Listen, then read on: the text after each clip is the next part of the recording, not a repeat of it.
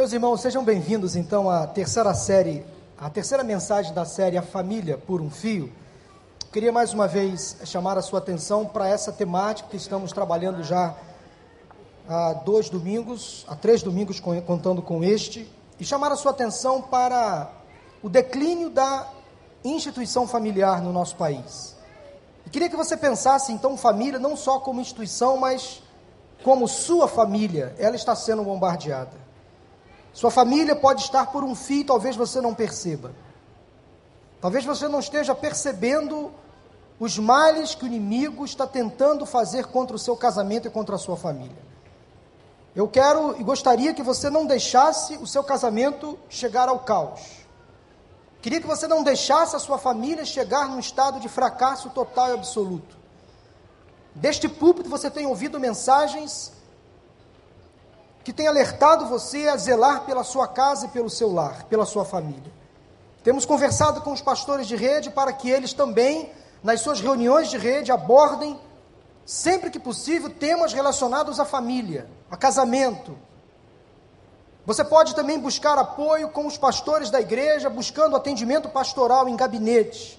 Caso aconteça algum problema e você precise compartilhar com alguém. Nós vamos ter agora no mês de maio, de 14 a 17, um congresso da família. Você pode e deve estar aqui. São estratégias, são ferramentas que a igreja disponibiliza. Não deixe a sua família chegar à beira do precipício. Não deixe o seu casamento ser destruído. Busque apoio, busque ajuda. Para aqueles que estão se preparando para o casamento, aqueles que são noivos ou namorando, com vistas ao casamento, nós oferecemos duas vezes por ano um curso de noivos, uma preparação para aqueles que querem se casar. Inclusive, o próximo curso de noivos será realizado no último sábado de setembro. Para aqueles que já são casados, nós temos o Casados para Sempre. Temos hoje seis turmas, né, irmão José Carlos? Seis turmas do Casados para Sempre. Temos quatro turmas do Paz para toda a Vida. Para aqueles que já são casados ou não, mas têm filhos que querem aprender a lidar com seus filhos. Nós temos o curso também Paz para toda a vida. Temos quatro turmas do Paz para toda a vida. Para aqueles que apenas foram casados no civil e querem regularizar a situação conjugal. Para aqueles que ainda só moram juntos, não foram casados, querem regularizar, ou aqueles que só foram casados no civil e não foram casados no religioso, a igreja oferece um casamento coletivo, uma vez por ano, será realizado no dia 14 de novembro. Então há muitas estratégias, ferramentas que a igreja oferece, disponibiliza para você zelar por esse bem tão precioso que se chama família. Não deixe a crise se instalar. Não deixe o seu casamento chegar ao fracasso total. Não deixe a sua família apodrecer, busque ajuda, esteja atento Peça ao Senhor discernimento, coragem, visão espiritual para enxergar o que está acontecendo dentro da sua casa. Não feche os olhos. Deixe a passividade de lado, desperte para lutar pela sua família. Domingo passado, compartilhei duas das filosofias que estão tentando destruir a família. Quem esteve aqui, nós falamos sobre o humanismo e o hedonismo. São duas forças que lutam contra as nossas famílias. E nesta oportunidade vou compartilhar mais três dessas filosofias modernas que estão tentando afetar os nossos lares e as nossas famílias. A terceira dessa filosofia, ou a terceira dessa estratégia maligna, se chama relativismo. Talvez você já ouviu falar em relativismo. Você já, sem dúvida, ouviu falar a expressão tudo é relativo, nada é absoluto. Não sei se você já se deparou, mas como o relativismo tem afetado a nossa sociedade, a nossa igreja e as nossas famílias. Então quero tratar deste fio do relativismo. Como está escrito aí do latim, relatus, relativo. Relativismo é a teoria que diz que a base para nossos juízos no conhecimento, na cultura e na ética difere de acordo com as pessoas acontecimentos ou situações, ou seja, tudo é relativo, nada é absoluto.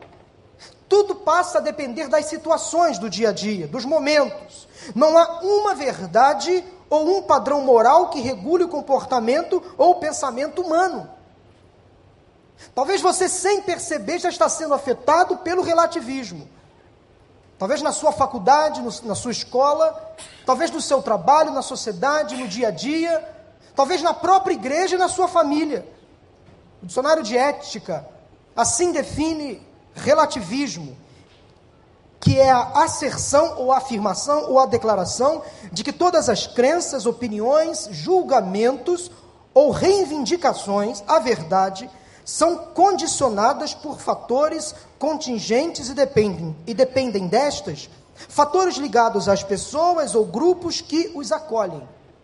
A teoria de que a base para todos os julgamentos varia de acordo com o tempo, o lugar e a perspectiva pessoal ou de grupo. O relativismo prega então que cada pessoa deve satisfazer as suas vontades como bem e convier, bem, bem como bem lhe entender.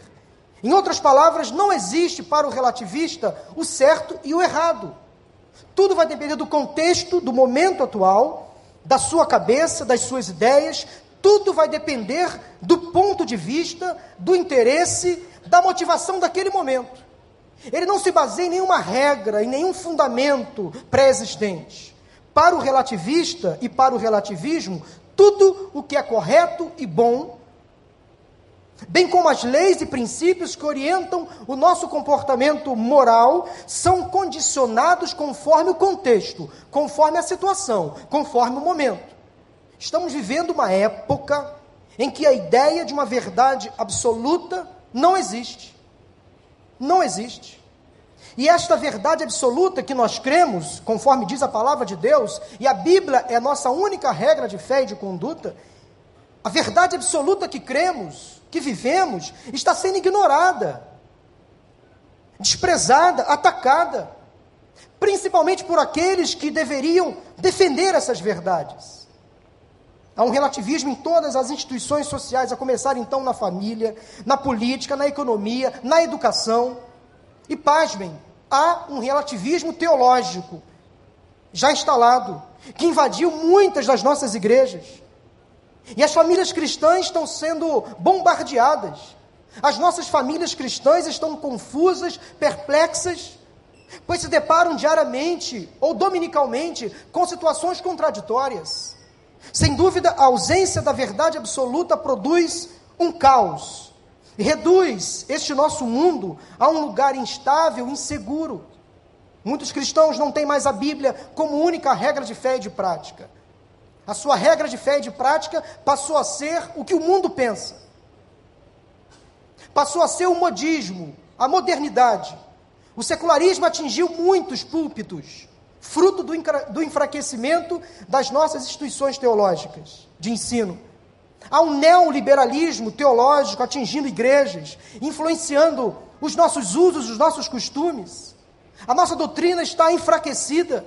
O absoluto virou então relativo, a nossa tradição de fé virou algo obsoleto. O cânon sagrado passou a ser questionado e reinterpretado.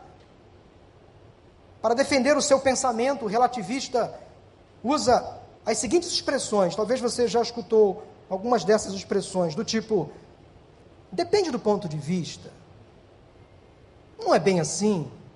Veja bem, não é bem assim que está na Bíblia. Segundo o teólogo tal, segundo o filósofo tal. Ah, isso não tem nada a ver. É a sua interpretação contra a minha. Então, relativista ou relativista tenta então colocar na Bíblia algumas interrogações, alguns porquês, alguns senões. O relativista tenta de todas as formas justificar o injustificável. O relativista é um contrariador das normas, das regras.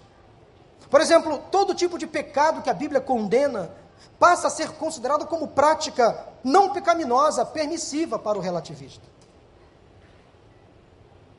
padrão de conduta do relativista é a sua própria consciência, ele é o seu próprio juiz. O relativista relativiza tudo, seja na rua, no trabalho, nas relações sociais, na escola, em casa, na própria igreja. O relativista tem um grande problema em obedecer regras pré-estabelecidas. em seguir as normas e regulamentos, porque tudo vai depender do contexto, há uma nova interpretação, não é bem assim, o mundo está mudando, todas as formas, meus irmãos, de relativismo moral geram um colapso na sociedade. Nós precisamos de regras, de padrão. E a crise de valores que estamos enfrentando hoje na sociedade tem uma razão: é o relativismo. O que antes era aceitável, ou melhor, inaceitável, agora virou aceitável.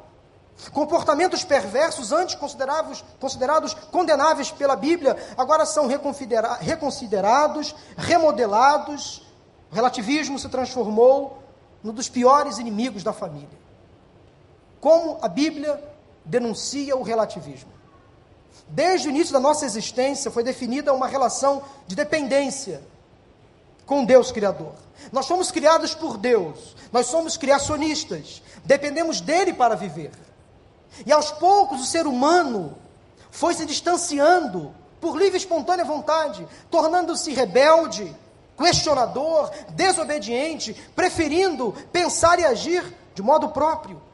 E esta decisão de afastamento trouxe problemas, a narrativa bíblica da criação apresenta Deus não apenas criando o homem, mas definindo por meio de ordenanças, de mandamentos, o seu propósito e significado para a vida humana. Logo após ter criado o homem e a mulher, a primeira palavra que Deus, o Criador, dirigiu às criaturas, Adão e Eva, após ter abençoado o casal, foi uma ordem, foi um imperativo Lá em Gênesis 1, 28 diz a palavra: Sejam férteis, multipliquem-se, encham e subjuguem a terra, dominem sobre os peixes do mar, sobre as aves dos céus e sobre todos os animais que se movem pela terra. Tempo depois, logo depois, encontramos essa ordem sendo completamente desobedecida, dando origem, então, a toda sorte de males que experimentamos ainda hoje. O homem tentou ser igual a Deus tentou conhecer coisas que somente pertenciam à mente de Deus. Depois da queda, o mal se alastrou sobre a face da terra, e nós temos então Deus novamente se apresentando a Noé, antes da destruição do mundo pelas águas do dilúvio. Interessante que Deus nunca desiste do homem. Lá em Gênesis capítulo 6, versículos 18 e 22, a palavra de Deus nos diz: Mas com você estabelecerei a minha aliança e você entrará na arca com seus filhos, sua mulher e as mulheres de seus filhos. Interessante como Deus sempre pensa na família. Noé fez tudo exatamente como Deus lhe tinha ordenado. Tempos depois, Deus se apresentou a Abraão, ainda Abraão, e mais uma vez fez de forma imperativa, dando a ele uma ordem à família: sai da sua terra, do meio dos seus parentes e da casa de seu pai, e vá para a terra que lhe mostrarei. Então Abraão foi com Sara, foi com Ló, foi com toda a sua família estendida para um lugar que Deus ainda mostraria. Estas três passagens revelam que Deus se relaciona com o um homem como Senhor, Criador e sustentador. E na qualidade então de Senhor, de Criador, Ele estabelece os princípios, não somos nós. Ele estabelece as regras. É Deus quem dita os regulamentos. Eu não posso me me apropriar daquilo que é de Deus. Eu não posso roubar aquilo que é dele. Ele criou a família, ele ditou as regras, e o que a Bíblia nos ensina é que nós precisamos obedecer às regras para a nossa própria felicidade. Eu tenho o livre-arbítrio, eu posso obedecer ou não às ordens do meu Criador, mas não tem jeito. Se eu ouso desobedecer às ordens de Deus, eu caminho para o caos, para a destruição. Há um ser absoluto com A, mais, com A maiúsculo, que não relativiza as coisas. Deus é absoluto em toda a criação, ele não muda. Ele não muda. O Senhor não revogou nenhuma das suas leis que nós encontramos na Bíblia. A igreja de Corinto, o apóstolo Paulo orienta da seguinte maneira: tudo é permitido, mas nem tudo convém. Tudo é permitido, mas nem tudo edifica. Ninguém deve buscar o seu próprio bem, mas sim o dos outros. Assim, quer vocês comam, bebam ou façam qualquer outra coisa, façam tudo para a glória de Deus. Não se tornem motivo de tropeço nem para judeus, nem para gregos, nem para a igreja de Deus, também eu procuro agradar a todos de todas as formas, porque não estou procurando o meu próprio bem, mas o bem de muitos para que sejam salvos. Como o relativismo afeta a família? Olhe para essa imagem aí. E você, você, vê se você consegue identificar algumas confusões que estão acontecendo neste nosso mundo, diariamente. O relativismo está tomando conta da nossa sociedade de forma avassaladora. E, consequentemente, irmãos e amigos, a igreja está sofrendo com essa influência. E na ponta da corda, na parte mais frágil, está a família. O que está, o que está acontecendo hoje no Brasil é mais ou menos isso aí. Primeiro lugar, a desconstrução da heteronormatividade. Eu tive acesso a um projeto de lei que regula o Programa Nacional de Direitos Humanos. E há um grupo muito bem articulado em Brasília esse grupo defende algumas ideias, algumas teorias desse movimento chamado LGBT. E para essas pessoas, o padrão heterossexual de relacionamento, ou seja, o relacionamento entre um homem e uma mulher, já é considerado obsoleto, ultrapassado. Portanto, vamos destruir esse conceito, vamos demolir esse conceito. Não basta para essas pessoas defender os seus direitos. E digo aqui, alguns desses direitos são até justos. Mas o que eles querem fazer não é apenas defender os seus direitos, eles querem destruir aquilo que Deus construiu.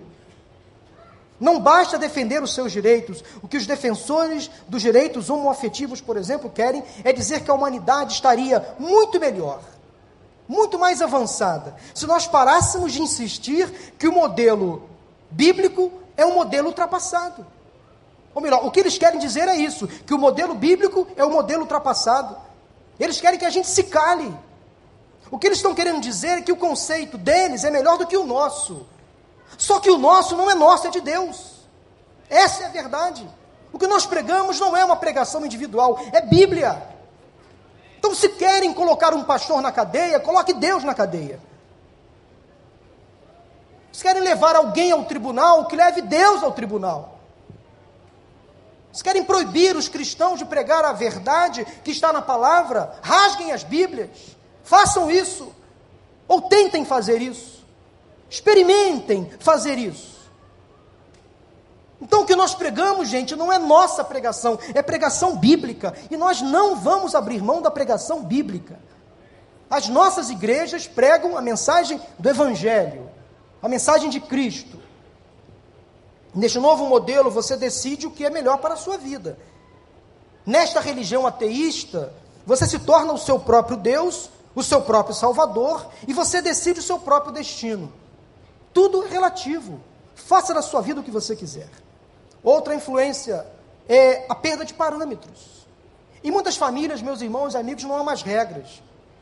Já foi instalada uma verdadeira anarquia. Todo mundo faz o que quer. Filhos não prestam contas aos seus pais. O marido não presta conta à esposa e vice-versa. Não há regras, não há limites. Não há mais um referencial de conduta. A perda ou enfraquecimento da autoridade dos pais tem gerado uma grande confusão na cabeça dos filhos. Isso gera rebelião. Quando marido e mulher, pai e mãe deixam de cumprir o seu papel, os filhos sofrem. E o que os nossos filhos mais necessitam é de limites. Eles necessitam de limites. Às vezes, nós vamos precisar, como pais, dizer sim aos nossos filhos, sim. Mas às vezes, nós vamos precisar dizer não para o bem deles. Outra, outra perda que nós estamos tendo nas nossas famílias é a perda de valores. Porque para o relativista e para o relativismo, por exemplo, se um determinado artista precisa fumar um baseado ou cheirar um pó para se sentir mais inspirado, o relativista acha que isso é normal e a obra desse artista deve ser reconhecida, deve receber aplauso, elogio, sabendo que o fruto, a base para essa inspiração foi uma base que a Bíblia condena. A minha fé cristã me faz então acreditar que se alguém contraria as normas e princípios da Bíblia para estabelecer os seus próprios conceitos e valores, então isso não serve. Para a minha vida, não serve para a minha família. Eu posso até respeitar, admirar todo tipo de arte, mas nunca vou me apoiar nelas como fonte de conhecimento e verdade. Principalmente quando eu sei que esses artistas se baseiam muitas vezes, muitas das vezes, buscam inspiração numa carreira de cocaína, num baseado de maconha. Muitos desses intelectuais globais buscam inspiração num centro de macumba, consagram a sua profissão ao diabo. Você sabe que na última edição do Big Brother Brasil, pessoas que trabalham na nossa, que trabalham na Rede Globo, que são da nossa igreja, me afirmaram que a casa é fechada dias antes do início do Big Brother. É fechada, sabe para quê? Sabe para quê? Vou dizer isso aqui. Trabalhos de macumbaria. Entram lá só pais de santo. É isso que você assiste na sua casa. Um programa consagrado ao inferno. Essas novelas, muitas dessas novelas, são escritas por homossexuais que não sabem o que é família, querem deturpar a família brasileira. Então nos ensinam valores que, segundo eles, são modernos. Nós precisamos estar atentos, meus irmãos. Essa novela da Rede Globo, graças a Deus, disse aqui na semana passada ou retrasada, a audiência caiu. Teve uma irmã da nossa igreja que trabalha na Rede Globo, ela me afirmou, pastor, eles estão confusos. Briga entre eles. A Rede Globo foi obrigada a antecipar em dois meses o fim da novela, porque não está dando ibope. Estão mudando o enredo da novela. Oração do povo de Deus, jejum, clamor, manifestações. O povo de Deus mobilizado, o povo de Deus está dizendo: chega, não quero mais assistir esse lixo. Isso não me convence. Isso denigra a minha família, afeta os meus filhos. Ou você, pai e mãe, que tem uma filha de 10 anos, você ficaria feliz e tranquilo às nove horas da noite, sentado no sofá da sua casa, da sua sala, assistindo duas mulheres de 80 anos se beijando? Para você que é casal, que está tentando levar o seu casamento, investir na sua família, você se sente motivado a quando você assiste uma dessas novelas e vê traição, troca de casais, como se isso fosse normal. Na cabeça deles é normal. Mas isso influencia, gente. Influencia as nossas famílias. Você tem que ser feliz, é outra influência do relativismo, que tem detonado as nossas bases familiares. De acordo com os relativistas, o propósito do casamento e da vida humana se resume simplesmente em: quero ser feliz. A regra é simples: se Deus ou o sagrado está impedindo você de ser feliz, então remova a ideia de Deus na sua vida. Se há uma Bíblia, se há um regulamento, se há um fundamento lá na sua igreja que está impedindo você de ser feliz, seja feliz. Se Deus ou o sagrado já não ditam mais as regras da sociedade, um outro Deus tomará o seu lugar. Esta semana, um apresentador de televisão se casou pela quinta vez. Um cara famoso aí. E é interessante que ele é um cara assim. Eu quero chegar na idade dele com aquele perfil, né? Bonitão, jovial, malhadão, saradão, cabelo grisalho, mas bonitão. O cara só casa com menina de vinte e poucos anos. Quinto casamento.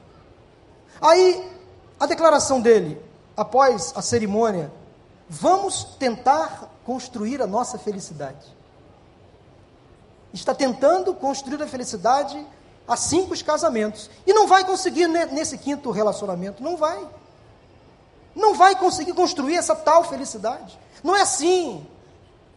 Você não pode entrar num casamento querendo ser feliz. Você tem que estar completo, feliz, para fazer o outro feliz e vice-versa. Talvez seja esse um dos grandes segredos de um bom relacionamento conjugal. É quando você investe no outro, é quando você não busca a sua própria felicidade, mas busca a felicidade do outro. O relacionamento conjugal é altruísta, você pensa no outro, você investe no outro, porque é o amor que Deus nos ensina. Outra questão, o mais importante é o amor, né? Então, se é apenas o amor que define uma família, então um indivíduo se apaixonar, por exemplo, isso pode acontecer daqui a pouco, tá, gente? se ele se apaixonar pelo seu cachorro, pela sua cachorra, pela sua cadela, pelo seu gato, pela sua gata, isso pode gerar casamento. Isso pode acontecer, ou alguém duvida. Porque eu amo. Ué, o amor não é a base de tudo, então eu quero me casar com a minha macaca. Tudo bem.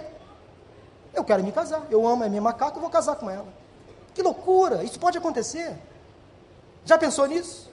Isso pode acontecer. Mas olha só. Olha que uma coisa muito mais séria. Se um homem ama uma criança de 4, 7 ou 9 anos, e se um homem afirma amar quatro mulheres ao mesmo tempo, seriam todos considerados família? Quem poderia ou quem poderá provar que não existe amor entre eles? Se o amor é base para qualquer relacionamento, daqui a pouquinho não tem mais padrão.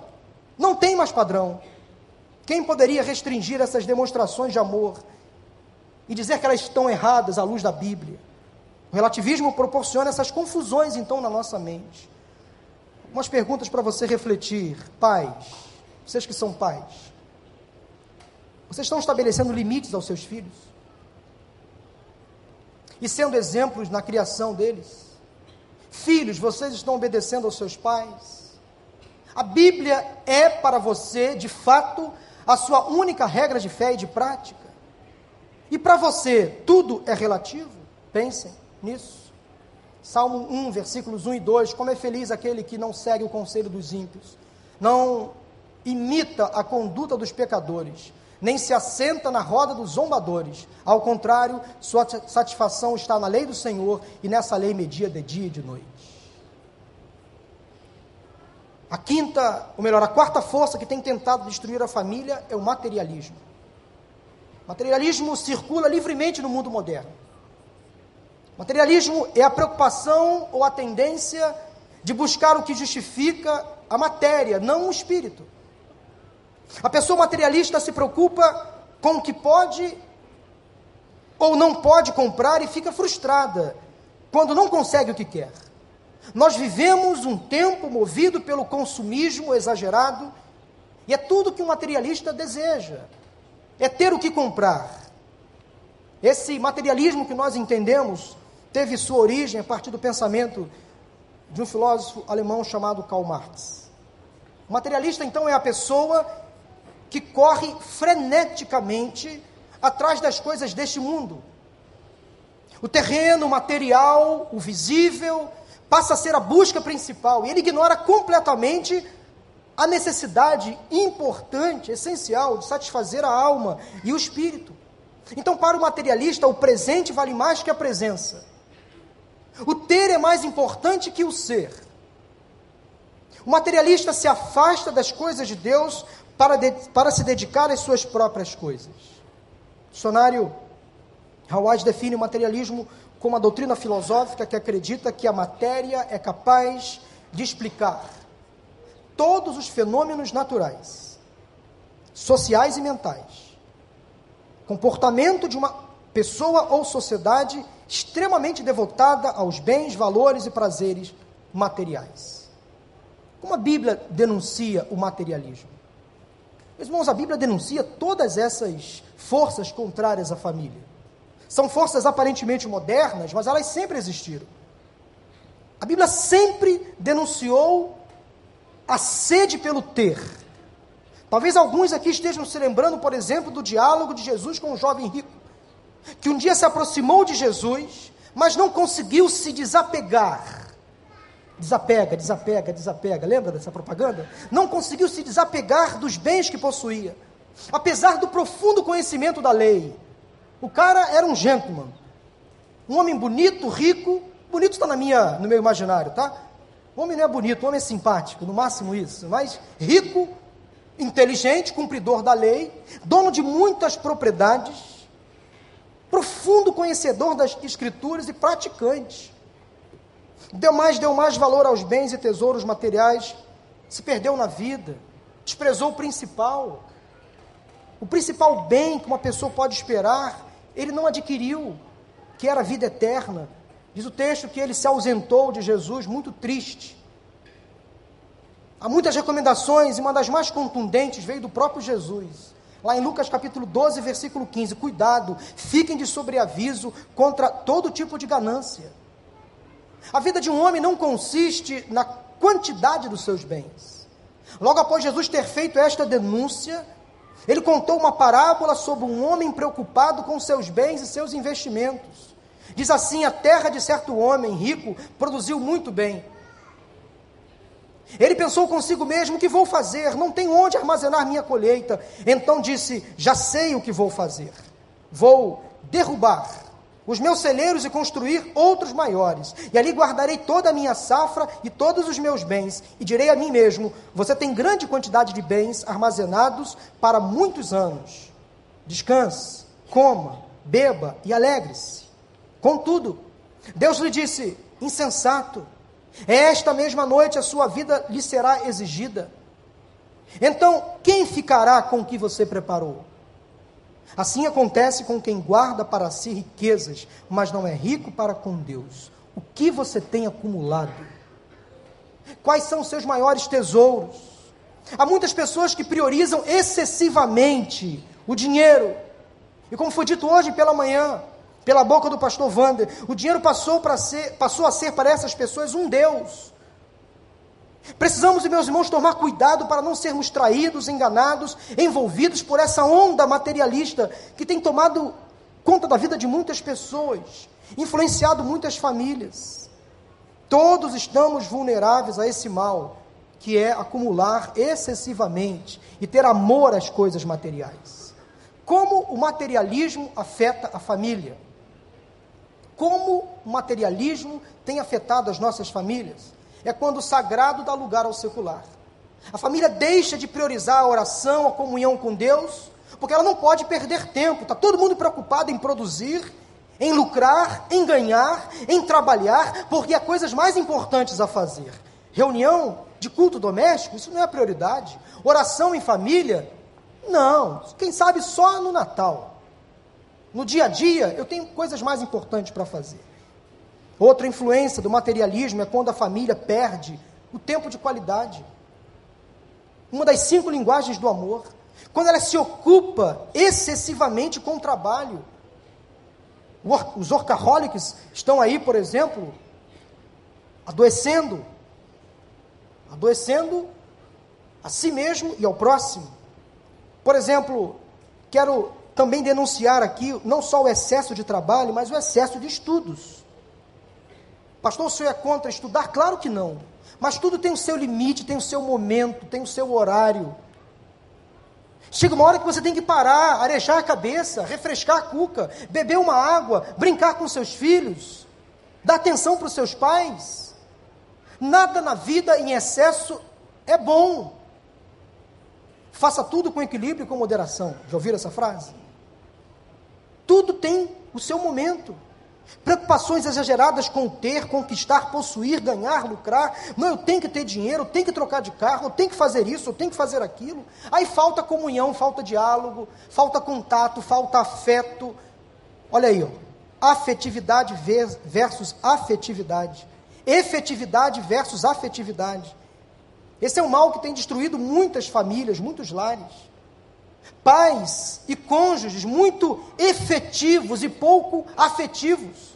Filhos criados com presentes, mas com pouca presença. Muitos pais terceirizam a criação, educam à distância. Muitas mulheres recebem de seus maridos joias caríssimas, presentes valiosos, a viagem dos sonhos, como se isso fosse restaurar um casamento em crise. Mas o que elas mais necessitam é de um abraço, amor, carinho, afeto, compreensão. Talvez você precise ser menos efetivo e mais afetivo na sua casa. Isso gera cansaço e frustração. Como diz o autor dos Eclesiastes, é como correr atrás do vento. Você trabalha, trabalha, trabalha e depois percebe que não valeu a pena tanto esforço. Cria um vazio da alma pelos bens materiais. As perguntas que quero deixar para você são as seguintes: o dinheiro se tornou uma arma secreta? Para manipular ou controlar os membros da sua família. Brigas e desentendimentos por causa de dinheiro são frequentes na sua casa. Se você está para se casar, já planejou um orçamento financeiro com seu futuro cônjuge? Pense nisso. Você se considera uma pessoa materialista? Porque talvez você, sem perceber, está sendo influenciado por essa onda. Isso pode destruir o seu casamento e a sua família. O apóstolo Paulo, escrevendo a Timóteo, disse o seguinte: de fato, a piedade com contentamento é grande fonte de lucro. Isso sim é importante. Piedade com contentamento, pois nada trouxemos para este mundo e dele nada poderemos levar. Você não vai levar, levar nada no seu caixão. Tendo o que comer e com que vestirmos, estejamos com isso satisfeitos, isso basta. Os que querem ficar ricos caem em tentação, em armadilhas e em muitos desejos descontrolados e nocivos, que levam os homens a mergulharem na ruína e na destruição. Pois o amor ao dinheiro é raiz de todos os males. Algumas pessoas, por cobiçarem o dinheiro, desviaram-se da fé e atormentaram a si mesmas com muitos sofrimentos. Meus irmãos, como a Bíblia é sábia. Como nós encontramos lições. O nosso padrão de comportamento está na Bíblia. Lembre-se que a obsessão por bens materiais não pode então tornar tornar-se o bem maior da sua vida. E principalmente não podemos permitir que essa obsessão nos prive de conhecer e receber a riqueza da graça de Deus em Cristo Jesus. Posso ouvir um amém? amém. Assim seja. A quinta força e a última deste dia, que tem tentado destruir as famílias, é o individualismo. Essa filosofia que tenta priorizar o indivíduo e seus direitos Segundo o pastor Jaime Kemp, autor do livro As Forças Destruidoras da Família, o individualismo é um dos frutos do humanismo, que nós tratamos aqui domingo retrasado, ou melhor, domingo passado, em que o homem expulsa Deus do trono do seu coração, esse Deus que deveria ser a autoridade máxima, e esse homem se auto-entroniza. Eu tiro Deus e me coloco sentado na cadeira que deveria ser de Deus. Enquanto que no materialismo o sujeito busca ter mais coisas, no individualismo o sujeito busca ser mais coisas. Só que essa busca passa a ser individual, isolada e fora de um propósito maior e melhor. E a partir daí o egoísmo e o narcisismo conduzem a vida desse sujeito. O individualista, via de regra, busca a própria felicidade, sem se importar muito com quem está do lado dele. O individualista pensa nele em primeiro lugar, como nessa imagem aí, nesta foto. Ele está dizendo o seguinte, perguntando, né, para outra pessoa: Você acha que o individualismo é uma tendência crescente? Quer dizer, ele só pensa nele, não está nem para ir preocupado com os outros. Segundo o dicionário de ética, o individualismo sugere que o local da decisão e da ação se encontra na pessoa humana individual e que a identidade das pessoas deriva das escolhas que fazem como indivíduos. Mais do que a partir dos grupos ou comunidades de que participa, ou seja, a igreja, a escola, não são importantes. O que importa é o que eu penso. Eu defino as minhas regras, os meus conceitos e valores. Então eu vou lá para a escola, aprendo, aprendo, isso não serve. Eu vou para a igreja, aprendo, aprendo, isso não me é útil. Eu tenho as minhas regras, eu defino os meus princípios e valores. Eu, eu, eu, é tudo meu, meu e meu. Hoje em dia, meus irmãos, há, há um excesso desses dois pronomes, o eu e o meu. O nós deixou de existir e o eu assumiu o lugar. O meu assume o lugar do nosso. Nós precisamos destituir essa força que tem afetado e destruído muito dos nossos lares. O individualismo é inimigo da família, porque nós somos seres gregários. Fomos criados para vivermos em grupo, dependemos um do outro. Não tem jeito. Deus nos criou como seres relacionais, nós dependemos uns dos outros. E nós só conseguiremos experimentar a vida tal como Deus planejou quando nós construirmos relacionamentos interdependentes. Eu não estou isolado. É preciso destacar uma diferença entre individualismo e individualidade. O casamento, por exemplo, não pode e nem deve afetar a individualidade da pessoa. Todos nós temos direito ao nosso momento a sós, às nossas particularidades, ao nosso ser individual, mas isso não pode afetar a coletividade. Todos temos direito à nossa individualidade. Psiquiatra escritor Augusto Cury assim diferencia individualismo de individualidade. Há uma grande diferença, disse ele, entre individualismo e individualidade. O individualismo é uma característica doentia da personalidade, ancorada na incapacidade de aprender com os outros, na carência de solidariedade, ancorada na incapacidade de aprender com os outros, na carência de solidariedade, no desejo de atender em primeiro lugar, no desejo de atender em primeiro lugar Isso. No desejo de atender em primeiro, segundo e terceiro lugar aos seus próprios interesses. Em último lugar ficam as necessidades dos outros. A individualidade, por sua vez, está ancorada na segurança, na determinação, na capacidade de escolha. E, portanto, é, portanto, uma característica muito saudável da personalidade. Infelizmente, segundo Augusto Cury, desenvolvemos, e eu dou razão a ele, frequentemente, o individualismo e não a individualidade. Como a Bíblia denuncia o individualismo? A palavra de Deus, interessante que ela coloca lá em Eclesiastes capítulo 4, um texto muito utilizado em casamentos, mas que serve para todas as relações humanas. Havia um homem totalmente solitário não tinha filho nem irmão, trabalhava sem parar. Contudo, seus olhos não se satisfaziam com a sua riqueza. Ele sequer perguntava: para quem estou trabalhando tanto? E por que razão deixo de me divertir? Isso também é absurdo. É um trabalho muito ingrato. É melhor ter companhia do que estar sozinho. Porque maior é a recompensa do trabalho de duas pessoas se um cair, o amigo pode ajudá-lo a levantar-se, mas pobre do homem que cai e não tem quem o ajude a levantar-se. E se dois dormirem juntos, vão manter-se aquecidos. Como, porém, manter-se aquecido sozinho? Um homem sozinho pode ser vencido, mas dois conseguem defender-se. Um cordão de três dobras não se rompe com facilidade. Como o individualismo tem afetado as nossas famílias. É fato, irmãos. Já disse isso aqui domingo passado. Serve também para esta corrente contrária à família. É o crescente número de divórcios. A pessoa pensa em si, o que importa, como já disse, é a minha felicidade. Se não estou sendo feliz, mudo de parceiro, muda de par mudo de parceira. Se estou infeliz no casamento, vou trocar. Então, o relacionamento conjugal não pode ser egoísta. Como já disse, tem que ser altruísta. Eu tenho que pensar na felicidade do outro. Muitos casais, diante de uma crise, nem buscam apoio, nem buscam ajuda. Ou bu quando buscam ajuda, o problema já está solidificado.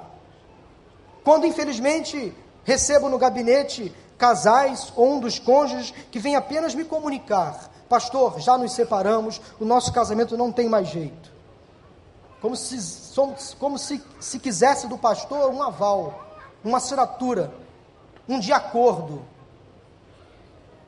Não é assim que a banda toca. Você não se casou para se separar.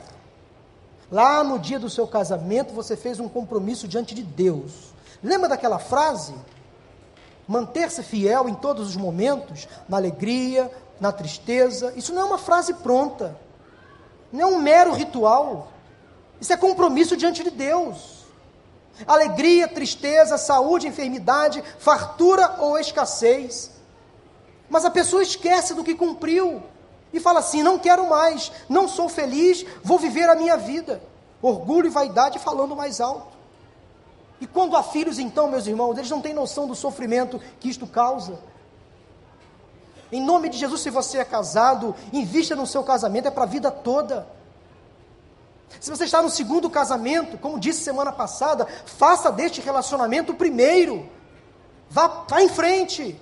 É difícil, é, mas vale a pena manter-se casado. Vale a pena sustentar um casamento.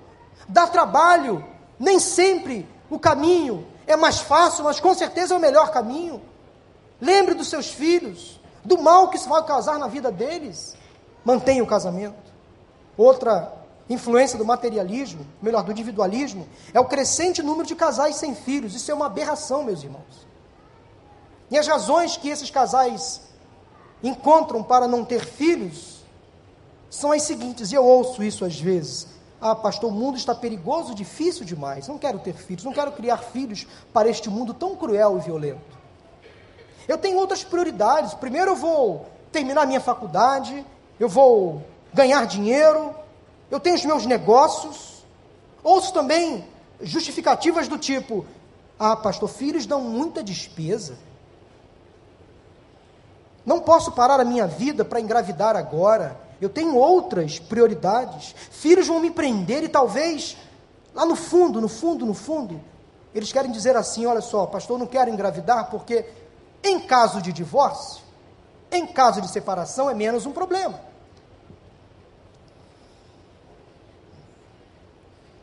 Nós precisamos, meus irmãos, como igreja, alertar e repreender esse, este, esse espírito de esterilidade, esse egoísmo, esse individualismo que tem dominado a mente de muitos casais. Meus irmãos, filhos são herança do Senhor, uma recompensa que Ele dá. Filhos é bênção de Deus. Então, se em nome de Jesus, algum casal aqui casado que tem bloqueado esse desejo em nome de Jesus.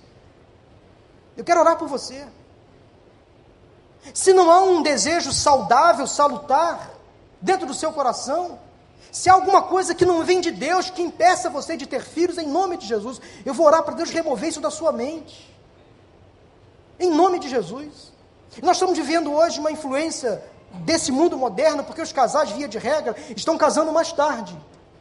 A média de casamentos hoje está entre 27 e 28 anos.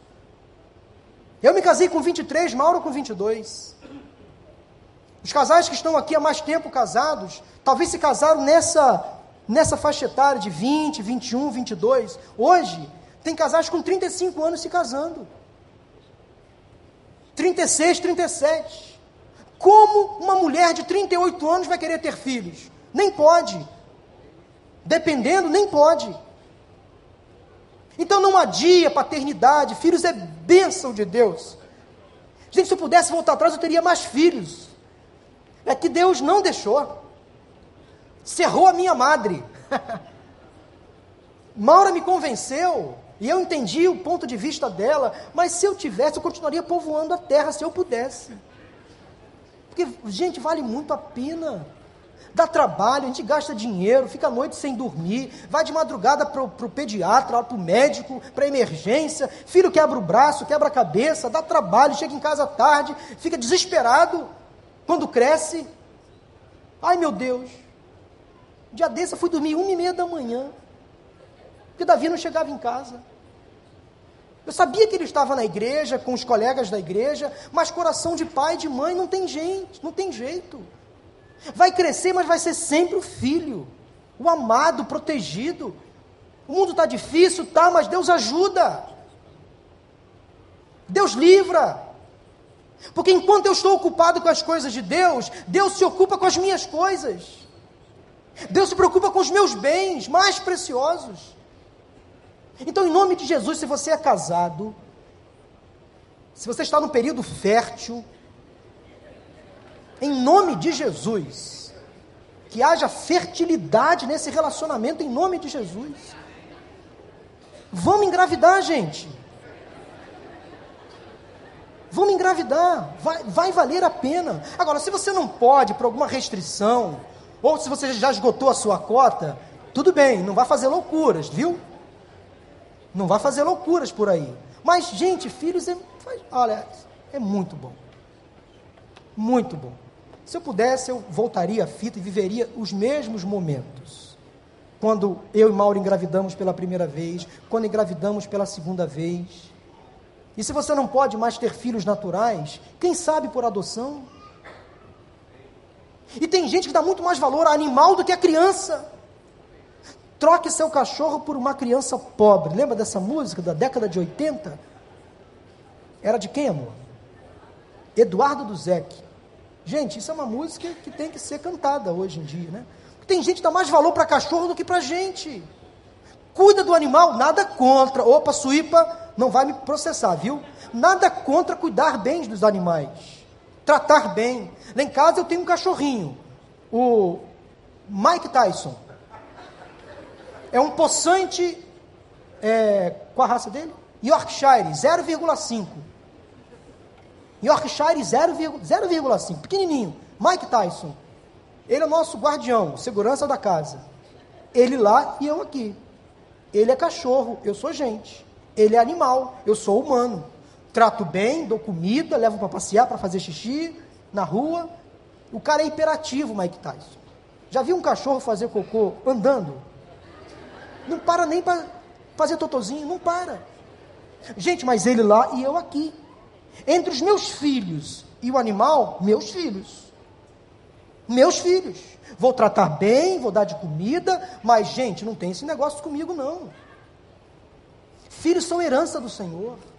Uma recompensa que Ele dá. E tem gente trocando bens por filhos, animais por filhos, dando muito mais valor a coisas terrenas, materiais, do que a vida humana.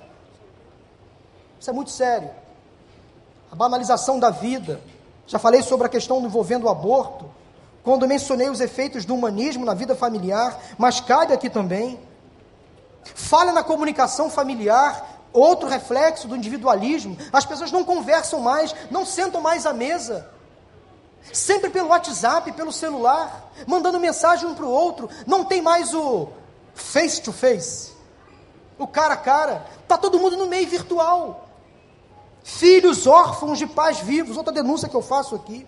É um fenômeno moderno, causado pelo individualismo e que tem afetado muitas famílias. Pais que abandonam seus filhos pensando na própria vida, nos próprios interesses. Colocam filhos no mundo, mas quem cria são os avós. Pais que geram, mas não educam. Pais presentes, mas ausentes dentro de casa. São filhos órfãos de pais vivos. As perguntas que eu faço para você são as seguintes: você se considera uma pessoa altruísta? Você pensa no outro, se doa? O que geralmente você mais pronuncia? Eu, meu ou nós e nós? Em uma discussão ou conflito familiar, você quer ter razão ou ser feliz? Para terminar, minha gente, desculpe o atraso, viu? Romanos 12, 4 e 5, assim como cada um de nós tem um corpo com muitos membros e esses membros não exercem todos a mesma função. Assim também, em Cristo, nós que somos muitos, formamos um corpo e cada membro está ligado a todos os outros. Somos parte de uma equipe, somos uma família. Pastor Miquéias, recebi de Deus um coração do Pai, coração regenerado, coração transformado, coração que é inspirado por Jesus. Quero convidar você a se colocar de pé nesse momento. Vamos terminar esse culto louvando ao Senhor com essa canção. Feche os seus olhos, Deus. Eu quero entregar, ó Deus, a Ti cada família aqui presente. Que essas forças destruidoras não nos afetem. Repreenda, Deus, em nome de Jesus, toda ação maligna contra as nossas casas, contra as nossas famílias. Que a Tua graça esteja sobre nós e em nós Proteja, Deus, os nossos lares, nossos filhos, nossos casamentos, os nossos pais, nossos irmãos, aqueles, ó Deus, que são solteiros, divorciados, viúvos, que recebam a mesma graça a mesma bênção. Dá-nos uma semana de bênçãos e vitórias. Oramos em nome de Jesus. Amém.